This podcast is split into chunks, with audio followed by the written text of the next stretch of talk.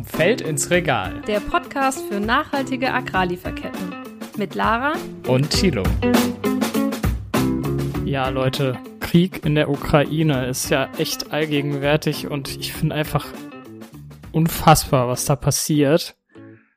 Jeden Abend hört man irgendwie, wie Menschen leiden wegen einem größenwahnsinnigen, ja, Autokraten, der denkt, er müsste irgendwie die Ukraine an sich reißen. Also. Ja, mich äh, macht das auch, wie du sagst, jeden Abend irgendwie sprachlos. Ja, ich finde, man teilweise schafft man es tagsüber, sich vielleicht mit anderen Dingen abzulenken, aber irgendwann holt es einen immer wieder ein. Das Thema, was ja auch gut so ist, dass es irgendwie bei uns allen präsent ist. Ähm, ja, und auch wir wollen uns mit dem Thema beschäftigen, denn der Angriffskrieg von Putin auf die Ukraine hat eben auch dramatische Folgen für ganz, ganz viele andere Menschen in anderen Ländern der Welt. Denn die Ukraine ist auch bekannt als die Kornkammer Europas, denn die Ukraine und eben auch Russland sind ähm, ja ganz große Weizenproduzenten. Und dazu gehört eben nicht nur Weizen, sondern eben auch beispielsweise Mais und pflanzliche Öle, vor allem Sonnenblumenöl. Und dafür ist eben auch die Ukraine ein ganz großer Produzent. Aber eben Weizen ist vor allen Dingen auch ein Grundnahrungsmittel für ganz viele Menschen weltweit und deswegen auch so wichtig. Ja, und wir wollen heute darüber sprechen, welche Länder denn von der Weizenknappheit infolge des Ukraine-Kriegs jetzt besonders betroffen sind und wie diese Länder damit umgehen können und was auch Deutschland und die EU machen können, um das Problem ja zumindest zu lindern. Darüber sprechen wir und auch über die Frage, ob diese Krise, die jetzt in einigen Ländern bevorsteht, eben auch Probleme ans Licht führt, die vielleicht so eben auch schon vorher da waren. Ja, es sind nämlich tatsächlich fast ein Drittel der globalen Weizenexporte, die bislang aus Russland und der Ukraine kommen. Und jetzt könnte man ja eigentlich sagen, okay, ein Drittel, das sind 30 Prozent ungefähr, das geht ja noch. Mhm. Also das kann man ja vielleicht irgendwie auffangen. Ja, man könnte ja denken, die anderen 70 Prozent fangen das irgendwie auf. Aber man muss eben wissen, dass der Agrarbereich ganz schnell auf solche Veränderungen reagiert. Die Expertinnen und Experten sprechen da von sogenannten engen Märkten. Das heißt also, dass schon kleine Mengen eben einen großen Effekt auf den Preis ausmachen. Und deshalb sind diese 30 Prozent, die eben bislang aus Russland und der Ukraine gekommen sind, für den Weltmarkt total entscheidend und beeinflussen eben auch die Preisentwicklung. Ja, genau. Aber wie wirkt sich denn jetzt eigentlich konkret der Krieg in der Ukraine auf den Export von Getreide in der Ukraine und Russland aus? Die sehr unmittelbaren Effekte sind zusammengefasst eher Logistikprobleme. Man kann sich das gut vorstellen in, jetzt in dem, in der Kriegssituation in der Ukraine. Man kommt nicht mehr zu schon eingelagerten Speichern. Die ganzen Zufahrtswege sind zerstört oder besetzt. Dasselbe gilt für Häfen. Auch die Häfen oder die Transportroute über das Schwarze Meer ist unsicher und wird auch von, ja, von Unternehmen, Transportunternehmen als gefährlich wahrgenommen. Und die haben teilweise auch hohe Versicherungssummen und übernehmen den Transport nicht so gerne. Das sind die unmittelbaren Effekte gerade. Ja, das war Bettina Rudloff. Äh, sie ist Agrarökonomin und arbeitet bei der Stiftung Wissenschaft und Politik im Bereich Agrar- und Handelspolitik und das immer mit einem besonderen Blick auf das große Thema Welternährung. Ja, und das eine sind halt, wie sie ja schon sagte, so dieses ganze Thema Transportrouten, die jetzt nicht mehr gewährleistet sind. Das andere ist ja der politische Faktor, der so dabei eine Rolle spielt. Ähm, die Ukraine hat natürlich daran ein großes Interesse, die Versorgung erstmal ihrer eigenen Bevölkerung zu sichern. Und deswegen wurde eben der Export auch begrenzt. Und Russland hat dasselbe eben auch für sich selber gemacht. Und dadurch verschärft sich die Lage nochmal zusätzlich. Ja, und neben diesen kurzfristigen Effekten, ja, gibt es auch noch längerfristige Effekte, die die Weltgemeinschaft wahrscheinlich erst im Sommer oder im Herbst spüren wird. Denn aufgrund des Krieges kommt es gerade in sehr, sehr großen Teilen der Ukraine natürlich nicht zur Aussaat, die jetzt aber gerade eben anstehen würde. Denn die ukrainischen Bauern, ähm, ja, sind natürlich auch wie viele Männer beim Militär oder die Zufahrtswege, wie wir eben gehört haben, sind eben nicht mehr da, sodass nicht mehr ausgesät werden kann und dementsprechend fehlt dann auch die Ernte im Sommer und im Herbst. Ja, ich kann mir schon vorstellen, dass die gerade ganz viele andere Sachen im Kopf haben, als äh, quasi aufs Feld zu gehen und ihr Weizen auszusehen, äh, ganz abgesehen auch von der Sicherheitslage, die da eben gerade herrscht. Also das Ganze heißt eben auch, dass das Problem tendenziell auch in Zukunft noch sehr stark sich verschärfen könnte, wenn eben diese Ernten fehlen. Und es sind eben davon auch eine ganze Menge Staaten in Afrika und im Nahen und Mittleren Osten betroffen.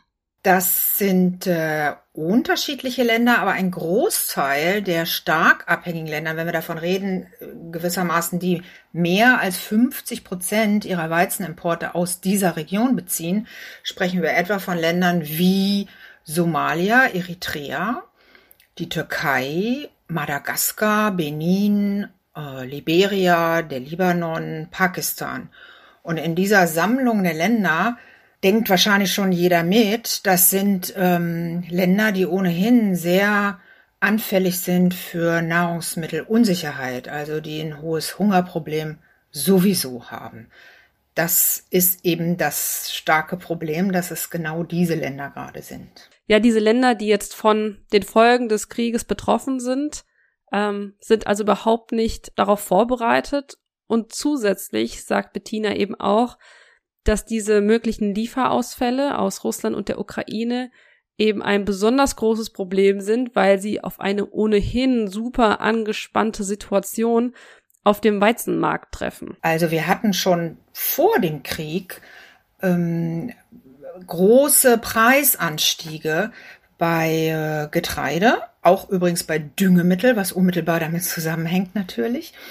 Ähm, und die FAO die misst das immer, das ist die äh, UN-Organisation für Landwirtschaft und die misst das. Und wir sind inzwischen bei einem Preisniveau von dem, was man damals sagte, das ist ein historisch hohes Preisniveau, 2008 und 2011. Das waren die sogenannten Agrarpreiskrisen damals. Und da sind wir schon längst wieder.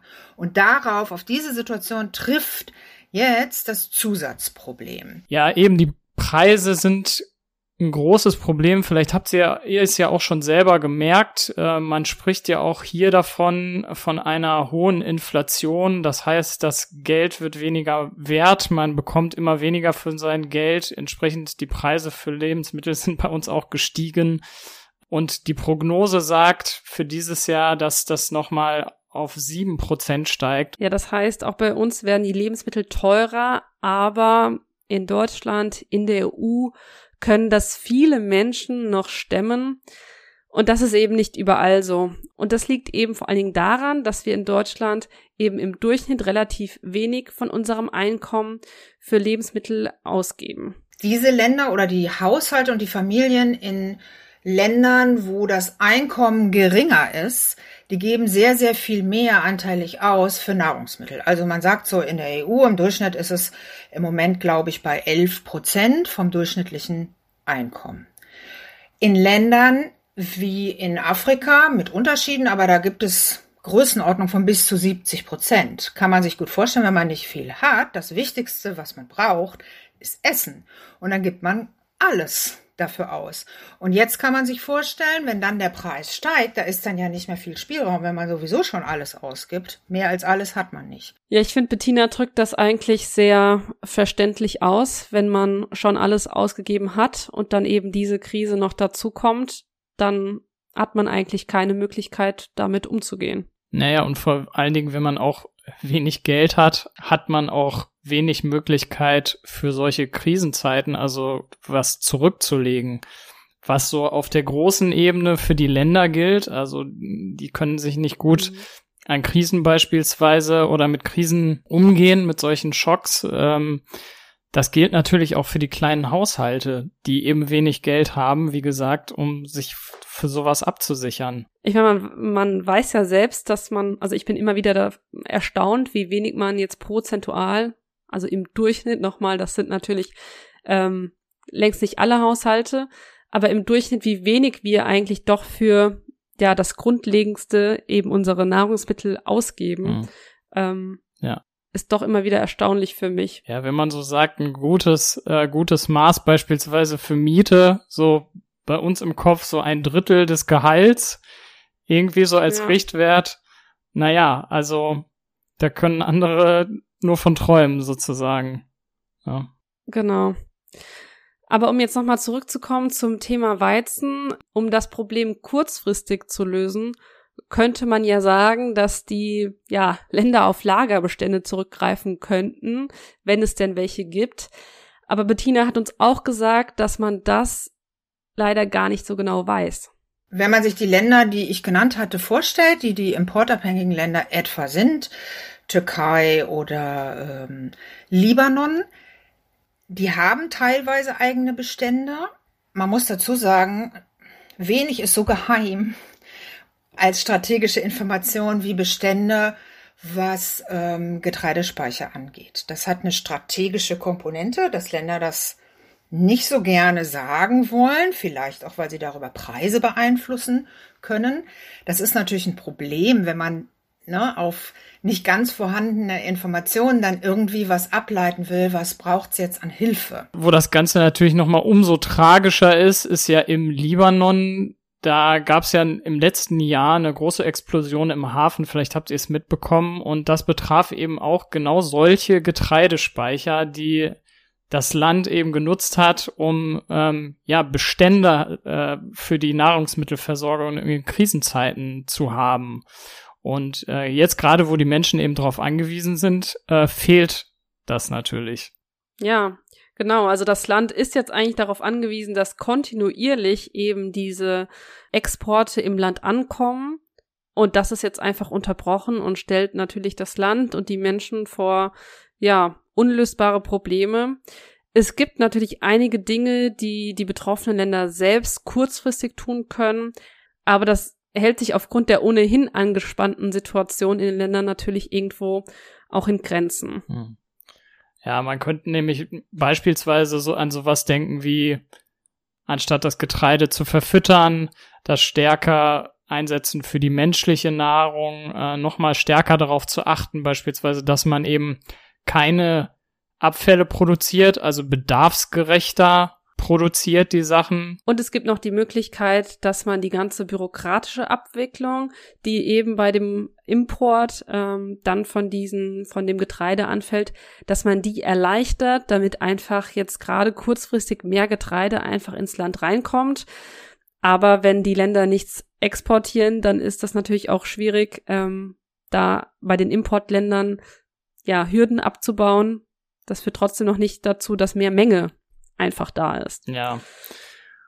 Und das sind halt einige Sachen, die, die, die Länder selber vielleicht angehen können.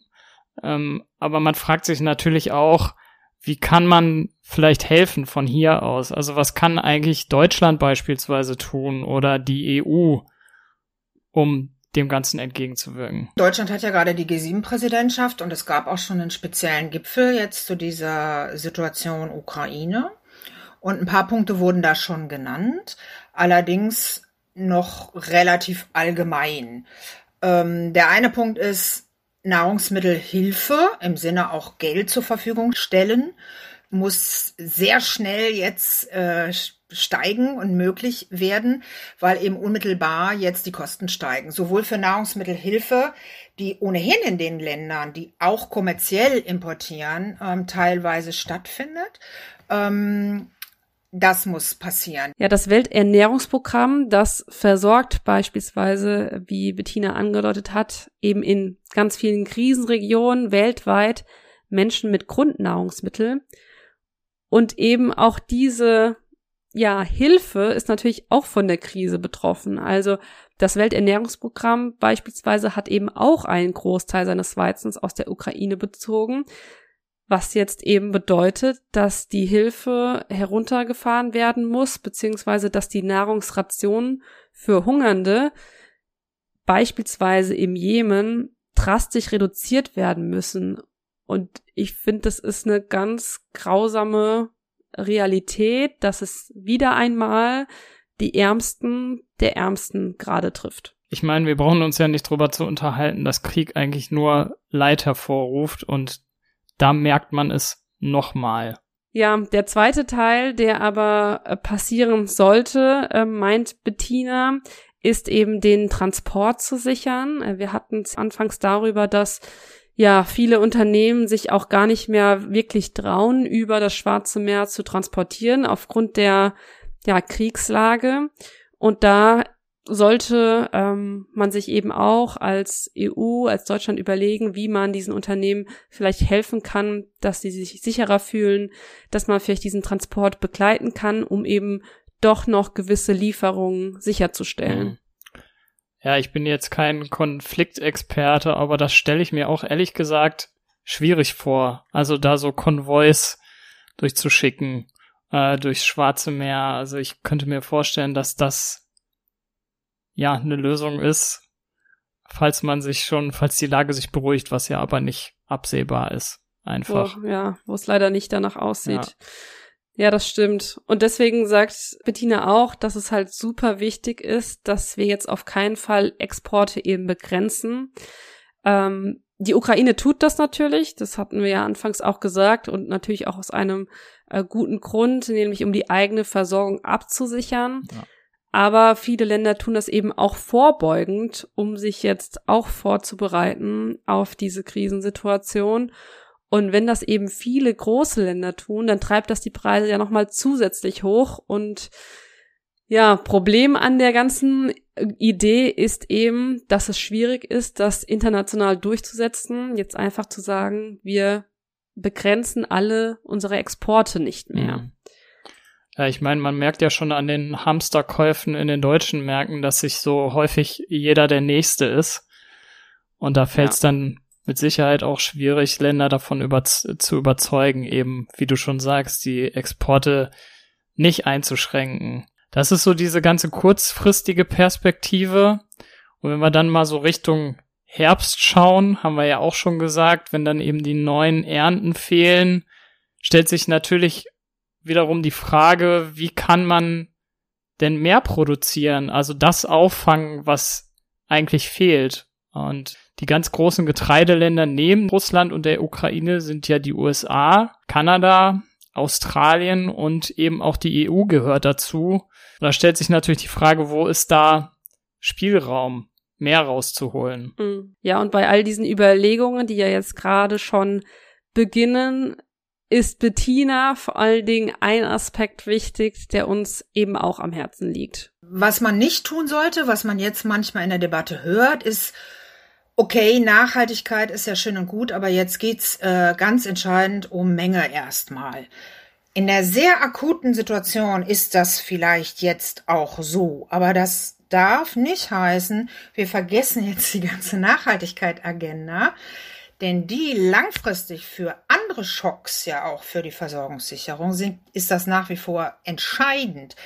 Also Klimabeitrag, dass man ähm, nachhaltig stabilen Anbau macht, der besser umgehen kann bei Überschwemmungsrisiken und so weiter. Also man sollte jetzt nicht das eine gegen das andere ausspielen. Gleichwohl kurzfristig befristet ist jetzt sicher ein Fokus erstmal auf Menge, aber Nachhaltigkeit bleibt ein entscheidendes Thema. Ja, da klingt ja schon an, dass die Nachhaltigkeit im Hinblick auf zukünftige Krisen und Kriege, die ja vermutlich leider kommen werden, eben ganz wichtig ist. Mhm. Und die Frage ist ja auch, was können eigentlich die betroffenen Länder eigentlich anders machen, damit sie eben widerstandsfähiger sind, nicht nur wenn sowas passiert wie ein Krieg, was wir nicht hoffen wollen, dass das nochmal passiert in nächster Zeit, sondern eben allgemein gegen Krisen, wie beispielsweise die große Krise, die ja auch schon genannt wurde, den Klimawandel. Zum einen hatte ich ja gesagt, das Problem sind immer diese engen Märkte, die so schnell reagieren. Also man braucht immer einen gewissen Puffer. Und dieser Puffer kann aus verschiedenen Dingen kommen. Ein Puffer in betroffenen Ländern, und ein bisschen gibt es das auch, sind regionale Ansätze, dass man sich untereinander hilft, dass man etwa regionale Reservebestände hat. In Westafrika gibt es so Ansätze dazu. Das Problem ist, das klappt meistens nicht so gut. Ähm, da gibt es dann unterschiedliche Interessen, unterschiedliche Befindlichkeiten, aber das ist eigentlich ein entscheidender Ansatz. Es sind nicht meistens nicht alle gleichzeitig von einem Problem betroffen, also wie eine Art Versicherungsansatz. Helft euch untereinander. Ja, das ist sicherlich ein wichtiger Punkt, der für mich auch total schlüssig klingt. Aber ein anderer wichtiger Punkt, den man, glaube ich, auch nicht vergessen darf und der auch gerade bei uns in Deutschland sehr viel diskutiert wird, hier mit Blick auf die Energieversorgung, ist das ganze Thema und äh, schreckliche Wort, wie ich finde, Diversifizierung. Mhm. Also Diversifizierung meint ja im Prinzip, dass ich verschiedene Lieferquellen aufbaue um mich weniger abhängig von einer einzigen Lieferquelle zu machen. Ja, damit wäre man da beispielsweise eben in Krisenzeiten also breiter aufgestellt sozusagen und könnte dann schauen, okay, wo kann ich das, was mir fehlt, auf der einen Seite ausgleichen, vielleicht woanders. Und was neben diesen verschiedenen Lieferquellen auch noch für die Länder natürlich wichtig ist zu bedenken, ist, wie man die eigene Produktion besser stärken kann. Denn ähm, eine eigene höhere Selbstversorgung ist natürlich noch mal ein Schritt mehr in Richtung Unabhängigkeit von anderen Ländern. Ja, ich finde, da merkt man so diese beiden Seiten, die die Globalisierung ja eigentlich hat. Also im Grunde genommen ja eine sehr gute Seite, dass man halt Dinge, die einem selber fehlen, weil man sie vielleicht im eigenen Land nicht anbauen kann äh, oder weil sie eben zu wenig vorhanden sind in einem Land, dass man die sich von Handelspartnern holen kann. Gleichzeitig, hast du ja auch schon gesagt, wie man jetzt merkt, macht man sich damit irgendwie abhängig. Mhm. Und wenn man sich von den Falschen abhängig macht, dann kann das problematisch werden. Man darf ja auch nicht vergessen, dass es diese Abhängigkeit aus bestimmten Gründen gibt. Also, dass beispielsweise die Ukraine als Kornkammer Europas ja auch immer ein guter, verlässlicher und auch günstiger Lieferant war für Weizen. Also es, diese Abhängigkeit ist ja auch wirtschaftlich für viele Länder interessant.